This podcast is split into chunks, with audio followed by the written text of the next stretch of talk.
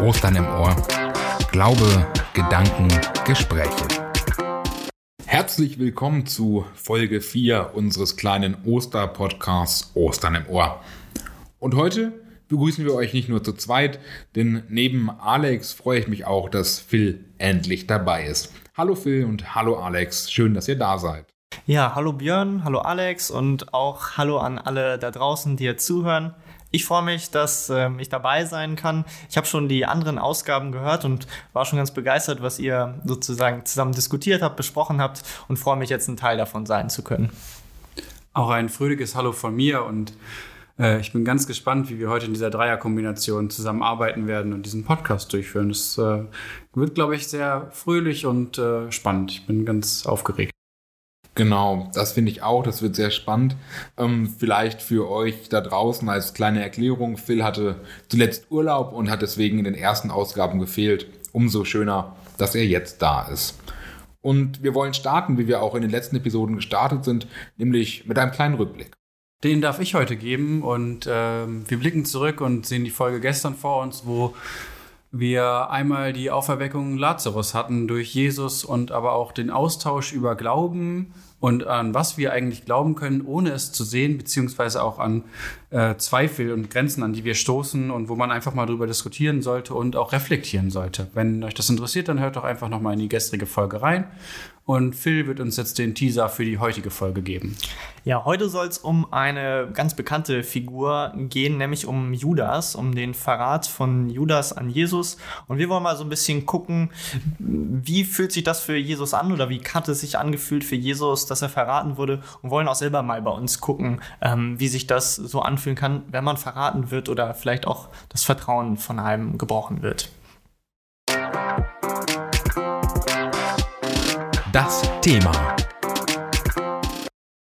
Wir haben es eben schon angedeutet, heute soll es um eine sehr schillernde Figur gehen, ähm, die auch sehr berühmt ist eigentlich, nämlich um Judas, der bekannt geworden ist dadurch, dass er Jesus verraten hat an die Hohepriester. Und wir wollen heute mal so ein bisschen gucken, ähm, was könnten vielleicht auch Motive gewesen sein, die ja, Judas dazu getrieben haben und wie hat es sich für Jesus angefühlt, ähm, diesen Verrat ertragen zu müssen. Aber vorher wollen wir noch mal kurz auf die Geschichte gucken und gucken, wer ist dieser Judas überhaupt? Judas, das war einer von Jesus Jüngern, der genauso wie die anderen Jünger auch ähm, am Wirken und am Leben Jesu teilgenommen hat und ihn begleitet hat auf seinem Weg. Und dann kommt es aber zum entscheidenden Moment, nämlich das äh, wird in der Bibel in einer sehr kurzen Szene abgehandelt, das ist kurz vorm Abendmahl. Ähm, er geht zu den Hohepriestern und er sagt, er will ihn verraten und er will ihnen einen Namen geben. Und die Hohepriester sind natürlich ganz äh, außer Haus und äh, sagen, ja, was willst du haben und bieten ihm Geld dafür an.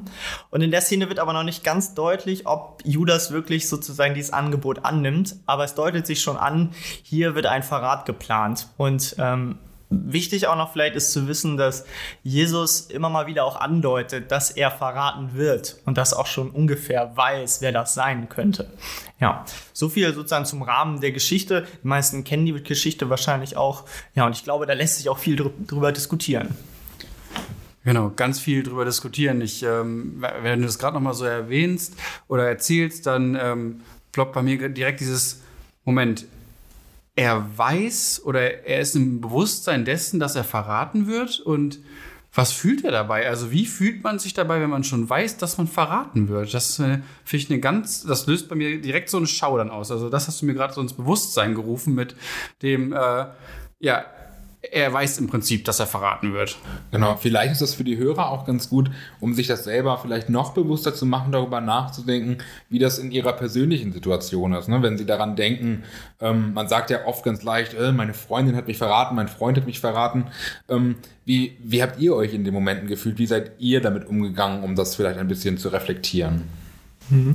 Ja, also ich, ich musste auch daran denken, als ich es gerade nochmal gesagt habe und du sagst, ja, wie, wie fühlt sich jemand, der verraten ist? Weil Verrat, das ist schon sozusagen eine Steigerung von Vertrauensbruch oder von einer Lüge, dass es wirklich jemanden sozusagen zu ja, er nimmt hier Geld an, um dann am Ende des Tages äh, zu sagen, okay, ich gebe ihn in eure Hände und der wird am Ende verhaftet und ähm, was dann sonst so mit ihm passiert, das äh, lesen wir dann ja auch in der Bibel und wissen wir ähm, bis zur Kreuzigung. Und das ist natürlich, das ist eine richtige Veräußerung zu sagen, okay, das ist eigentlich die krasseste Form des Verrats und da ähm, das erstmal einzugehen, ist natürlich schon mal ein krasser Schritt und, und wenn Jesus das weiß, was sogar mit ihm passiert ist, ähm, das ist, ja, muss ein ganz beängstigendes Gefühl gewesen sein, glaube ich. Oh, genau, beängstigend, beklemmend und ich denke gerade die ganze Zeit darüber nach, was ist, wenn ich mich verraten fühle oder habe ich mich schon mal so richtig verraten gefühlt? Ähm, und ich kann weder Ja noch Nein sagen. Ich bin, bin mir gerade unsicher. Ich gehe gerade in meinem Kopf alle Szenarien durch. Und ja, ich bin dann auch eher bei der Riege Vertrauensbruch. Ein ganz starker Vertrauensbruch. Das ist auch schon öfter in meinem Leben vorgekommen. Ich denke, äh, da weiß jeder, wie sich das anfühlt. Aber ein Verrat, also das ist schon eine Formulierung, die ich jetzt gerade so gar nicht deutlich aussprechen können. Da fällt mir keine Szene aus meiner Vergangenheit ein, wo ich sage, das war richtiger Verrat. Mhm. So wie es bei Jesus war. Ich glaube auch so, so richtigen Verrat, also ich hoffe es und wünsche es hier jedenfalls jedem ähm, unserer Hörer und auch euch beiden, dass das noch keiner erlebt hat. Ähm, manchmal fühlt es sich aber doch so ein bisschen so an wie ein Verrat. Wir haben im Vorgespräch ähm, ein bisschen drüber gesprochen, Alex, als du sagtest, naja, ähm, manchmal gibt es ja eben dieses Gefühl, wenn man ähm, mit jemandem über etwas sprechen möchte, weil es einen beschäftigt, weil es auch die beiden Personen äh, was angeht und man sich dann trotzdem eine Hilfestellung von einem Dritten holt. Und man könnte manchmal das Gefühl bekommen, dass der, über den dort gesprochen wird und der eben nicht mitredet, sich vielleicht in gewisser Weise verraten fühlen kann. Ähm, wie würdet ihr das für euch wahrnehmen? Ja, also ich, äh, das finde ich, ich hab, musste eben auch daran denken, an das, was Alex vorher gesagt hat. Ähm, wenn ich mich über jemanden vielleicht auch auskotze bei jemand anderem oder dann vielleicht auch fällt mal ein nicht so schönes Wort, äh, dann hat man vielleicht ja auch in dem Moment schlechtes Gewissen. Also ich, ich finde da, das ist mal so ein Triggerpunkt, wo ich dann noch merke, okay, äh, jetzt ist es vielleicht an der Zeit, auch mal das mit der anderen Person zu thematisieren. Ähm, Verrat geht, glaube ich, noch darüber hinaus, nämlich wenn es eine richtig krasse Konsequenz hat, wie im Fall von Jesus, da geht eine Verhaftung mit einher, da gehen Schmerzen mit einher. Ähm, ich finde, es muss immer so sein, an dem Punkt gehen, wo man sagt, okay, an dem Punkt ähm, würde ich ja, will ich jetzt auch noch das Gespräch suchen. Das ist das, was Judas hier definitiv nicht tut. Äh, er sucht nicht das Gespräch oder teilt seine Gedanken mit Jesus, oder? Mhm. Genau, dieses Gedankenteilen, das ist das, was ich vorhin auch, also im Vorgespräch habe ich so eine Szenerie erwähnt und äh, habe da auch von Verrat gesprochen, aber ja, äh, das ist es genau, also das hat einen Punkt, wo man sagt, hier wird Gesprächsstoff sozusagen gesucht. Wenn ich mich, wenn ich darüber nachdenke, dann gehe ich in den Austausch mit anderen Personen, weil ich eine Überforderung merke, wenn ich mit der Person, wo ich mich gerade streite oder wo es ein Problem gibt, nicht verständigen kann. Dann rede ich mit einer dritten Person darüber. Und das ist für mich aus der heutigen Perspektive völlig in Ordnung. Früher als äh, Jugendlicher hätte mich das tatsächlich richtig gestört. Also da habe ich Probleme mit gehabt, weil warum kann man mir das nicht selber ins Gesicht sagen? Warum kann man mir diese Problematik nicht einfach mal auftischen und sagen, hey Alex, das ist Kacke von dir? Genau. Und vielleicht ähm, ist es halt wichtig, auch nochmal herauszustellen, auch für die, die gerade zuhören, ähm, was, was empfinden, was, was kann man wirklich als Verrat empfinden? Ich meine, dieser Verrat, äh, den Judas damals begangen hat an Jesus, das war halt krass. Und er konnte sich schon denken, was ungefähr passiert, aber er konnte natürlich nicht wissen, was dann genau passiert ist. Dass die Hohepriester ihn ähm, zum Statthalter bringen, zu Herodes bringen und er am Ende gekreuzigt werden soll. Ich glaube, das war Judas damals noch nicht ganz so klar, aber er konnte sich schon denken, okay, es wird irgendwas passieren. Und ich glaube, man muss, ähm, wenn man über Verrat redet, auch immer so ein bisschen die Folge davon ähm, mit dem Auge haben, um, zu, um am Ende auch sagen zu können, okay, das ist jetzt hier wirklich auch ein Verrat. Ne? Ähm, ich weiß nicht, wie ihr das seht, das ist so mein Gefühl, zu sagen, Verrat ist nicht einfach, ähm, ich äh, verrate dir etwas nicht oder ich verrate dein Geheimnis, auch wenn das sicherlich auch so ist. Ähm, aber wo, wo endet das Verhältnis von Verrat? Wo beginnt es und wo hört es auf? Ich habe auch gerade darüber nachgedacht, als du das so gesagt hast, ähm, war sozusagen Judas bewusst, dass er in dem Moment einen Verrat begeht. Oder war ihm, hatte er ganz andere Motive im Blick, nämlich er kriegt dafür Geld. Vielleicht stand das sozusagen viel mehr im Mittelpunkt, dass er völlig ausgeblendet hat, wie du sagst, diese, diese Konsequenzen, ähm, dass, dass er gar nicht genau gesehen hat, sozusagen, was das am Ende auslösen wird. Und ich, äh, ja, ich merke gerade so, ich kriege so ein Gefühl dafür, dass Judas vielleicht nicht unbedingt sozusagen ähm, diese Situation völlig durchdacht hat, was da passieren könnte. Also ein bewusster Verrat ist, glaube ich, das ist, glaube ich, noch das, noch das, was noch da drüber ist. Das hier ist vielleicht, weil man weiß es nicht genau, ein unbewusster Verrat, sozusagen eine schwächere Form davon. Ähm, aber der bewusste Verrat ist natürlich eigentlich das, das Schlimmste, was geht. Mhm. Aus der Außenperspektive kann ich die auf jeden Fall folgen. Wenn man das so betrachtet, dann würde man sagen, ja, er hat das wegen des Geldes getan und hat nicht durchdacht, was passiert mit Jesus da eigentlich. Äh, zwei verschiedene Formen von Verrat. Doch für Jesus, also oder auf die heutige Perspektive gesehen, wenn ich mich verraten fühle, dann ist es mir, glaube ich, relativ egal, welche Form von Verrat es war. Ob da jemand nun mal Geld für bekommen hat und nur den wirtschaftlichen Aspekt äh, gesehen hat oder ob er es getan hat, weil er mich, also weil es absichtlich Verrat war, weil er mir gerne als eines auswischen wollte. Ich finde es beides schlimm.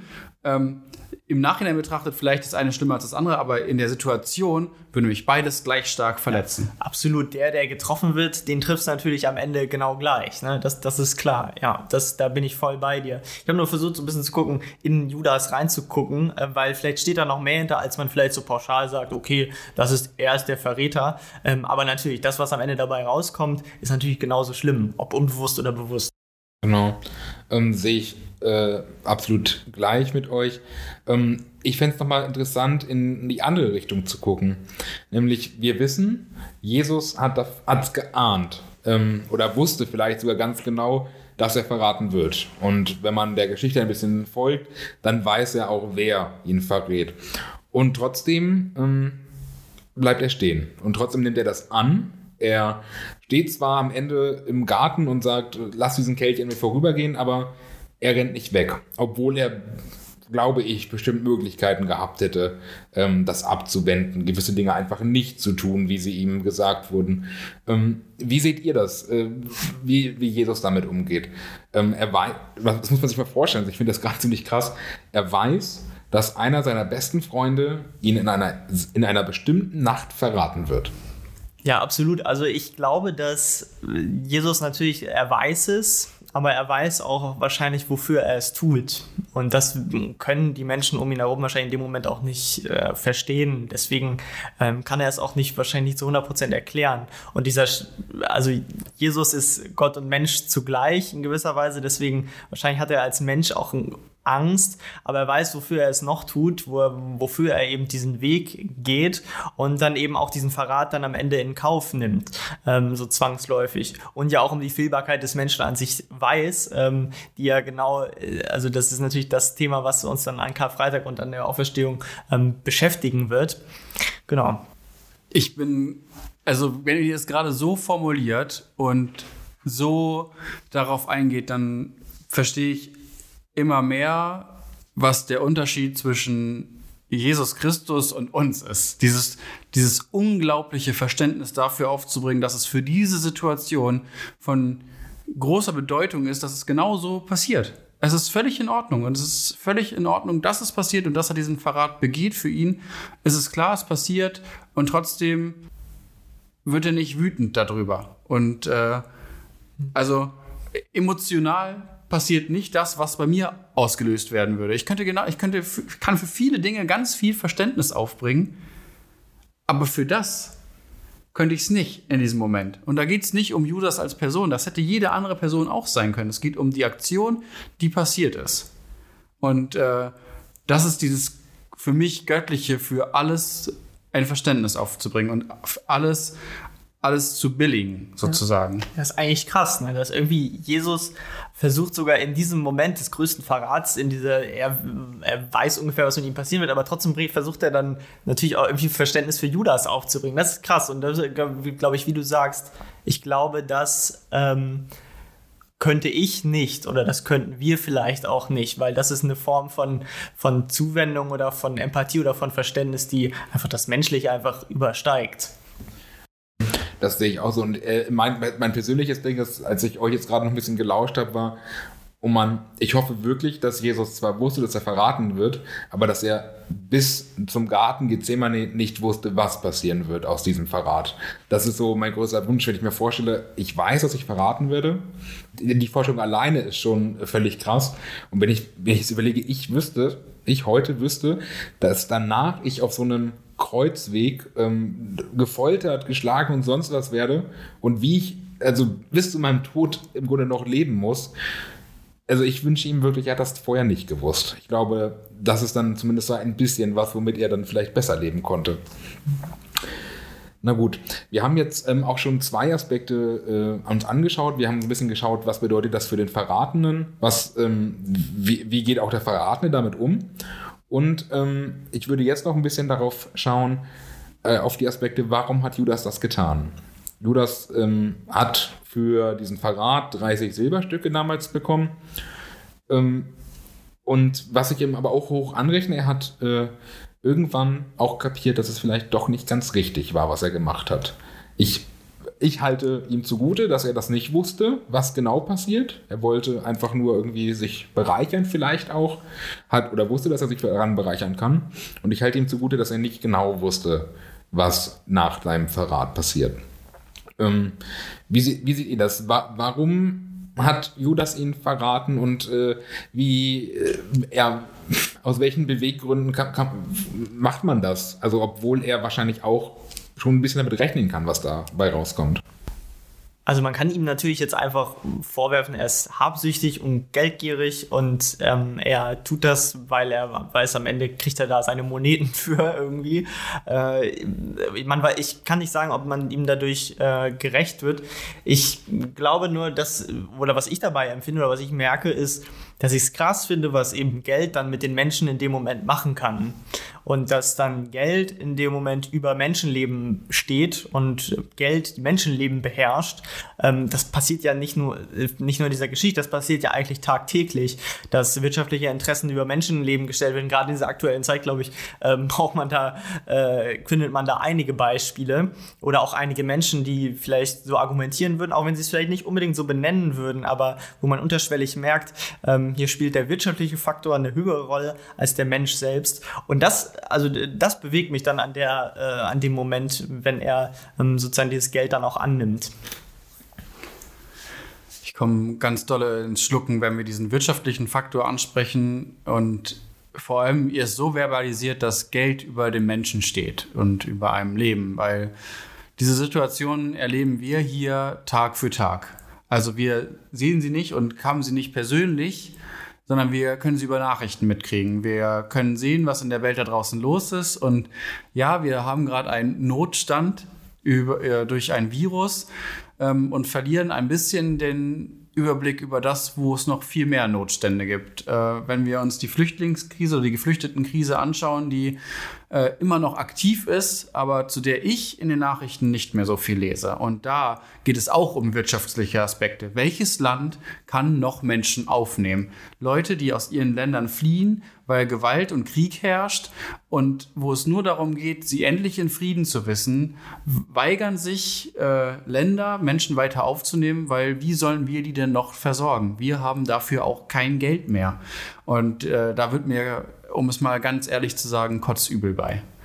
Ähm, diesen Faktor einfach zu, zu nehmen und zu sagen, nein, wir haben kein Geld für diese Menschen. Doch, das müssen wir haben. Und da geht es nicht mehr um Geld, sondern da geht es dann tatsächlich um einen christlichen Wert, den ich da immer wieder gerne in die Waagschale werfe. Es ist Nächstenliebe. Und äh, das, das gehört dazu. Und da darf der Faktor keinen, darf nicht mit reinspielen. Ich muss mich da gerade ein bisschen auslassen. Ja, und äh, vielleicht kann man das ganz einfach damit zusammenfassen, auch um das für heute und für uns und für die Hörer zu übertragen, ist, Geld ist nicht alles.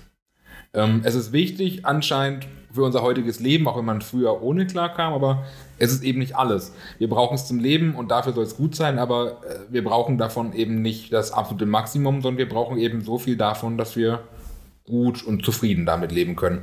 Ich glaube, das ist eine gute Aussage, um das nochmal zusammenzufassen, über das Alex sich auch äh, zu Recht da gerade ein bisschen äh, ausgelassen hat.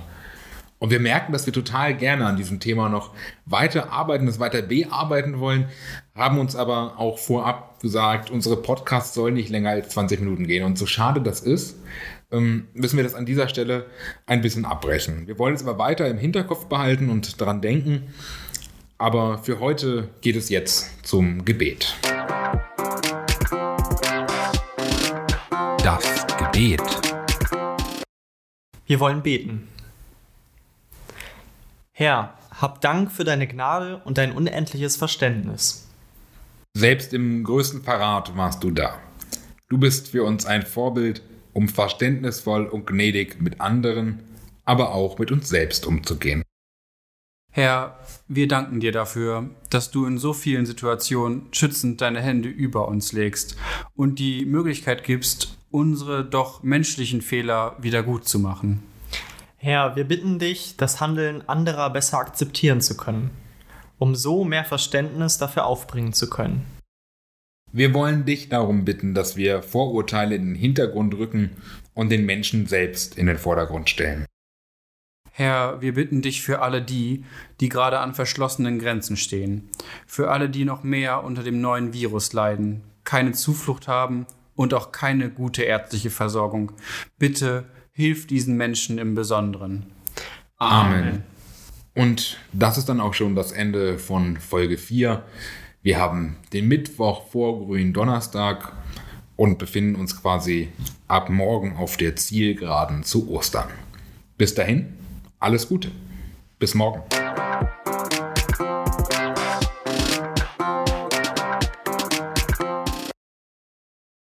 Das war ein Podcast der Evangelischen Jugend Hannover. Produziert von Alexander Disse, Björn Thiel und Phil Rieger. Alle Informationen zum Podcast und der Evangelischen Jugend Hannover findet ihr auch im Netz www.ej-hannover.de